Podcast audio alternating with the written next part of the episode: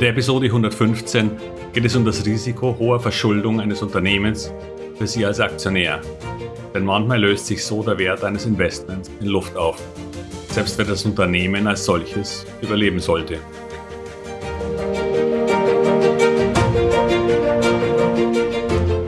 Herzlich willkommen, moin und Servus beim Podcast Aktien verstehen und erfolgreich nutzen. Mein Name ist Wilhelm Scholze. In diesem Podcast erfahren Sie, wie Sie das Instrument Aktie für Ihre Geldanlagen richtig einsetzen und dabei den Großteil der Profis hinter sich lassen können. Wie Sie teure Fehler vermeiden und am Wachstum der innovativsten Firmen der Welt partizipieren. Tipps gibt's viele. Hier geht's ums Know-how. Schulden. Alle Menschen, die ich privat kenne, wollen Schulden möglichst vermeiden. Und klar, mit Schulden zu leben, denen kein Wert wie eine Immobilie entgegensteht, ist psychisch ganz sicher sehr bedrückend. Bei Firmen gilt das nicht ganz so. Denn Firmen nutzen seit jeher das Geld fremder Leute zum Wachsen. Sei es nur durch Bankkredite oder auch durch die Ausgabe von Anleihen und Aktien bei Aktiengesellschaften. Dazu eine kleine Anekdote. Vor etwa 30 Jahren habe ich meine Diplomarbeit zum Thema die Eigenkapitalquoten deutscher Unternehmen erstellt. Ich erhielt eine Eins, aber mit einem Punkt Abzug, da ich einen nagelneuen Artikel zu dem Thema übersehen und nicht eingebaut hatte. Allerdings habe ich auch ein wenig zu meinen Gunsten getrickst, indem ich wohl der Erste war, der rund 25 Seiten Grafiken und Kurven mit einem Farbnadeldrucker anfügte. Damals war Farbe noch keineswegs üblich und schon gleich gar nicht in solchen Arbeiten. Witzig war auch, dass mein damaliger Professor mich rund 20 Jahre nach Abgabe der Arbeit anschrieb und mich bat, ihm die Arbeit noch länger zu überlassen, da er sie für weitere Vorstellungen inzwischen in Berlin gern nutzen würde. Naja, sorry, aber ich wollte das einfach mal erzählen. Na jedenfalls sind Schulden schon seit Jahrtausenden üblich und nicht zwangsläufig ein Problem, denn sie ermöglichen einen Hebel für den Gewinn, wie funktioniert das? Nun, wenn man Gewinne durch Verkauf von Produkten oder Dienstleistungen macht, kann man daraus auch eine Rendite errechnen. Nur geht es hier nicht um die Rendite auf den Umsatz, also was bleibt vom Verkaufserlös, sondern es geht um die Rendite des eingesetzten Kapitals. Gerade bei Industrieunternehmen ist häufig ein hoher Kapitaleinsatz für Maschinen, Fabriken und vieles mehr erforderlich. Wenn nun diese Fabriken Produkte verkaufen und Gewinne erzielen, kann man diese Rendite errechnen. Nun, könnte ich das Ganze mit Eigenkapital finanzieren. Doch Eigenkapital ist erst einmal begrenzt. Wenn meine Gewinnrendite höher ist als der Zins, den ich für fremdes Geld aufwenden muss, dann lohnt es sich, Schulden aufzunehmen und damit einen Hebel zu nutzen. Ich mache also Gewinn mit Geld, das mir im Moment gar nicht gehört. Soweit, so gut. Denn wenn die Wirtschaft läuft, meine Produkte gefragt sind und die Welt in Ordnung ist, funktioniert das auch. Nur leider ändert sich die Welt manchmal.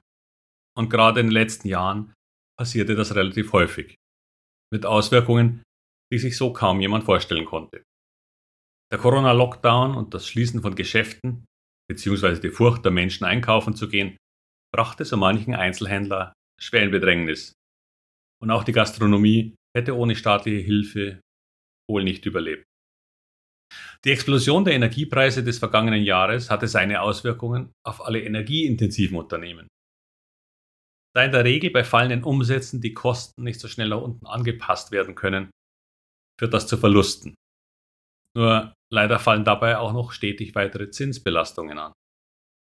Wenn die Banken nun nicht baldige Besserung sehen, können sie leicht geneigt sein, weitere Sicherheiten zu fordern. Unternehmen, deren Renditen aber schon vorher knapp kalkuliert waren, können damit häufig nicht aufwarten. Und schon werden Schulden zum Problem, weil Insolvenzen drohen. Je höher die Schulden im Verhältnis zum Gesamtkapital oder auch zum Eigenkapital, desto anfälliger ist ein Unternehmen im Krisenfall. Wenn Sie also in eine Aktie investieren, dann checken Sie, wie hoch die durchschnittlichen Renditen bzw. Gewinne der letzten Jahre waren. Gab es kaum Gewinne oder sogar Verluste, die das Eigenkapital weiter aufzehren, ist höchste Vorsicht angebracht. Denn leider passiert es immer wieder, dass dann auf eine ohnehin schon schwierige Ausgangslage noch eine Krise obendrauf kommt. Und schon sind sie als Aktionär gekniffen. Wir hatten diese Problematik häufiger im Automobilzuliefererbereich. Die Firma Paragon hatte sich beispielsweise mit der Elektrobatterieentwicklung überhoben. Geringe Gewinnmargen, die schon fast branchentypisch sind, und eine sehr hohe Verschuldung nach Verlusten führte zu einer Fastpleite. Der Kursverlauf von über 90 im Jahr 2018 und zuletzt 4,5 spricht Bände. Ganz aktuell erwischt es eine Firma, vor der ich in der Masterclass schon häufiger gewarnt hatte. Leoni, auch ein Automobilzulieferer. Schlechte Absatzzahlen, Managementfehler und eine hohe Verschuldung führen im Moment zu einem Kapitalschnitt, der den Großteil des Wertes der Aktien auslöschen wird. Die Firma wird überleben, weil sie nicht ganz unwichtig für die Automobilhersteller ist. Nur sie als Aktionär werden annähernd leer ausgehen. Durch eine Kapitalerhöhung von Fremdinvestoren geht der größte Teil der Firma auf die neuen über. Der Kurs lag zuvor schon nur bei 6 Euro, obwohl noch 2018 bei über 60. Aktuell bei circa knapp über 3. Und ich habe nicht die geringste Idee, wer hier noch kauft. Das ist aus meiner Sicht quasi Harakiri. Da kaufen Trader und Zocker, die glauben, dass eine Aktie, die sich gerade halbiert hat und auch ein Schnäppchen wäre. Mitnichten. Selbst wenn das für ein schnelles Trading sogar gut gehen kann. Es gab auch schon viele, die Wirecard in den Verfall hineingekauft haben. Tat wahrscheinlich auch weh. Wenn Sie sich als Investor sehen, dann empfehle ich dringend, die Hände von solchen Unternehmen zu lassen. Denn das hat mit Investieren nicht so viel zu tun. All die Unternehmen, die heute nicht mehr existieren, sind im Grunde untergegangen, weil ihre Verschuldung sie in die Pleite getrieben hat. Es ist nun nicht so, dass ein Unternehmen gar keine Schulden haben darf, damit sie, sich, damit sie hier Geld investieren können. Nur die Relationen sollten passen. Es heißt grob, die Fremdmittel sollten das Eigenkapital nicht um wesentlich mehr als den Faktor 2 überschreiten. Doch fixe Zahlen sind hier sicher schwierig.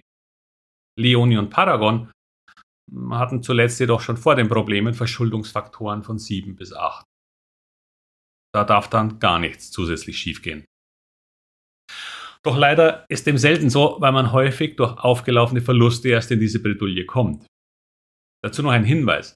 Ein Unternehmen darf durchaus einmal ein Verlustjahr haben, aber keinesfalls gleich mehrere in Folge, denn dann steigt das Risiko enorm. Leoni hatte übrigens das letzte Mal einen kleinen Gewinn im Jahr 2018. Bitte achten Sie also bei Ihren Investments auf solche Zahlen. Sie sind überall zu finden, sei es auf diversen Anleger-Webseiten oder einfach im letzten Quartalsbericht eines Unternehmens. Gefährliche Verschuldung kommt zwar nicht zu häufig vor, aber wenn, dann mit möglicherweise gravierenden Auswirkungen. Und so ein Blick dauert zwei Minuten.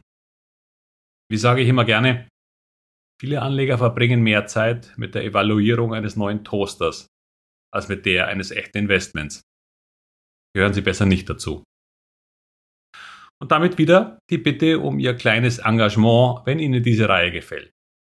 Empfehlen Sie sie weiter und teilen Sie den Podcast direkt. Sie würden mir eine große Freude bereiten. Zum Schluss wieder alles Gute und viel Erfolg bei all Ihren Investments. Möge keine Leoni dabei sein. Ihr Wilhelm Scholze.